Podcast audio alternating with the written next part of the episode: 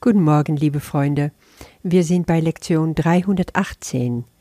In mir sind Mittel und Zweck der Erlösung eins. Ich möchte aus dem Abschnitt Was ist das jüngste Gericht noch einmal zurückkommen zu Paragraph 1 in Satz 4. Und mit dieser heiligen Sicht gibt die Wahrnehmung einen stummen Segen und verschwindet dann, denn ihr Ziel ist erreicht und ihr Auftrag ist erfüllt. Ich fand, in diesem Satz liegen drei verschiedene Sachen verborgen, die alle gleich sehr interessant sind. Das erste, die Wahrnehmung wird eines Tages dem heiligen Sicht weichen und mit einem stummen Segen grundsätzlich verschwinden. Danach hören wir, das Ziel der Wahrnehmung wird da erreicht sein und drittens, der Auftrag der Wahrnehmung wird erfüllt sein. Jesus sagt uns ganz klar, dass die Wahrnehmung auf Erde nicht nur einen Auftrag hat, sondern auch ein Ziel. Und das bedeutet, er muss einen Anfang haben und ein Ende. Der Anfang der Wahrnehmung war die Trennung und das Ende ist die Versöhnung mit Gott, die Wiederkunft Christi und das jüngste Gericht. Wir wissen ja schon, dass nicht nur die Wahrnehmung auf diese Art überflüssig werden wird, sondern auch die Welt selbst, wie es im Paragraph 2 steht. Hört sich das nicht alles an, als ob es so Teil ein, eines großen Plans wäre? Gottes Plan für uns enthält wohl doch noch viel mehr als nur zu Hause bei ihm willkommen zu sein. Kann es nicht sein, dass Gott auch hinter all diese so weit entfernte zukünftige Wirkungen steckt? Ich gehe mal schwer davon aus, weil Gott einfach überall ist. Jesus geht hier im zweiten Teil des Übungsbuches überhaupt sehr tief darauf ein, weil er uns zeigen will, wie sehr wir geführt und gelenkt werden, wie sehr wir geschützt, wir sie, wie sehr wir getragen sind, in jeglicher Situation. Es gibt kein einziger Umstand, es gibt keine Zeit, wo auch Gott nicht da wäre, wo wir sind. Er ist überall. Deswegen denke ich, zeigt Jesus uns hier auch, auch wenn alles woran du dich als Mensch auf Erde festklammerst, deine Wahrnehmung, eines Tages verschwindet, dann brauchst du keine Angst davor zu haben, weil Gott, dein Vater, der ist bei dir, er beschützt dich, er lenkt deine Schritte auf diesem Weg. Alles ist gut und alles wird zu einem guten Ende geführt werden. Das darf unsere Hoffnung sein.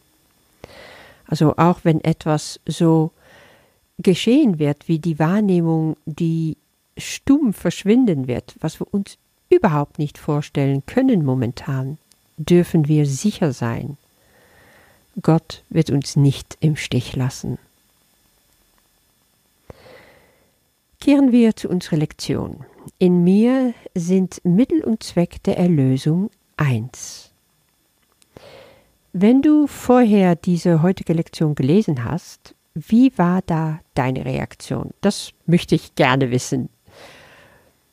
Bei mir kam sofort von ganz tief, aber wie kann ich dem würdig sein? So weit bin ich doch noch gar nicht. Da zeigt sich, dass ich also die Versöhnung für mich wohl noch nicht so angenommen habe bisher, wie ich es vielleicht dachte. Mein Ego meldete sich mit Wucht. Ja, was hat er gesagt? Du kleiner Wurm, wer denkst du zu sein? Du doch nicht. Natürlich reagierte so, es muss halt, weil es geht jetzt doch gnadenlos ans Eingemachte. Wir kommen hier auf der Essenz von dem, was wir in Wirklichkeit sind. Und das wird sich in die kommenden Lektionen nur, nur noch mehr fortsetzen und sogar steigern. Wenn du also auch nur im entferntesten so reagiert hast wie ich, dann darfst du dich freuen auf diese Lektion. Du darfst dich auch freuen auf die, die noch kommen werden.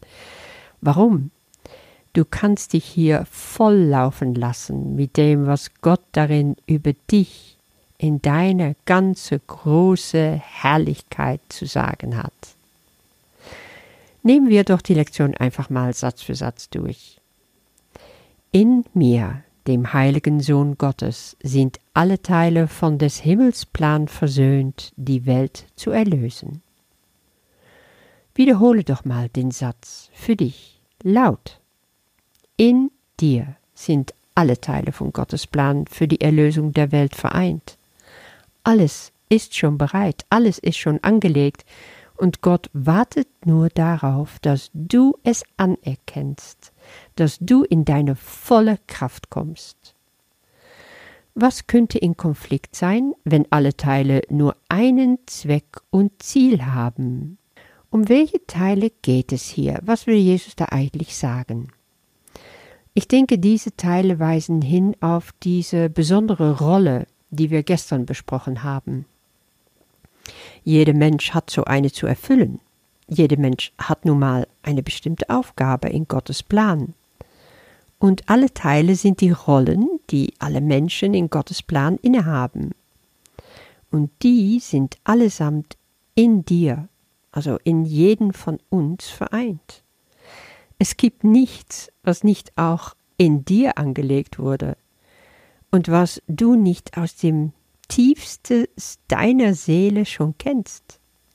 Und deswegen kannst du gar nicht abgetrennt sein von deinen Brüdern, weil alles, was dein Bruder hat, ist auch in dir und andersrum. Ich bin das Mittel, durch welches Gottes Sohn erlöst wird, weil der Erlösung Ziel ist, die Sündenlosigkeit zu finden, die Gott in mich gelegt hat. Du also bist nicht nur Mittel, du bist auch Zweck. Das heißt, diese besondere Rolle, die du erfüllst in Gottes Plan zur Erlösung der Welt, ist die Erlösung der Welt. Du bist die Erlösung der Welt. Ja, was haben wir früher in der Kirche oder in der Bibel gelernt? Wir haben gelernt, Christus ist der einzige Sohn Gottes und er ist unser Erlöser. Aber sogar in der Bibel wurde schon angedeutet, was das wirklich bedeutet. Nur haben die Menschen es nicht verstanden.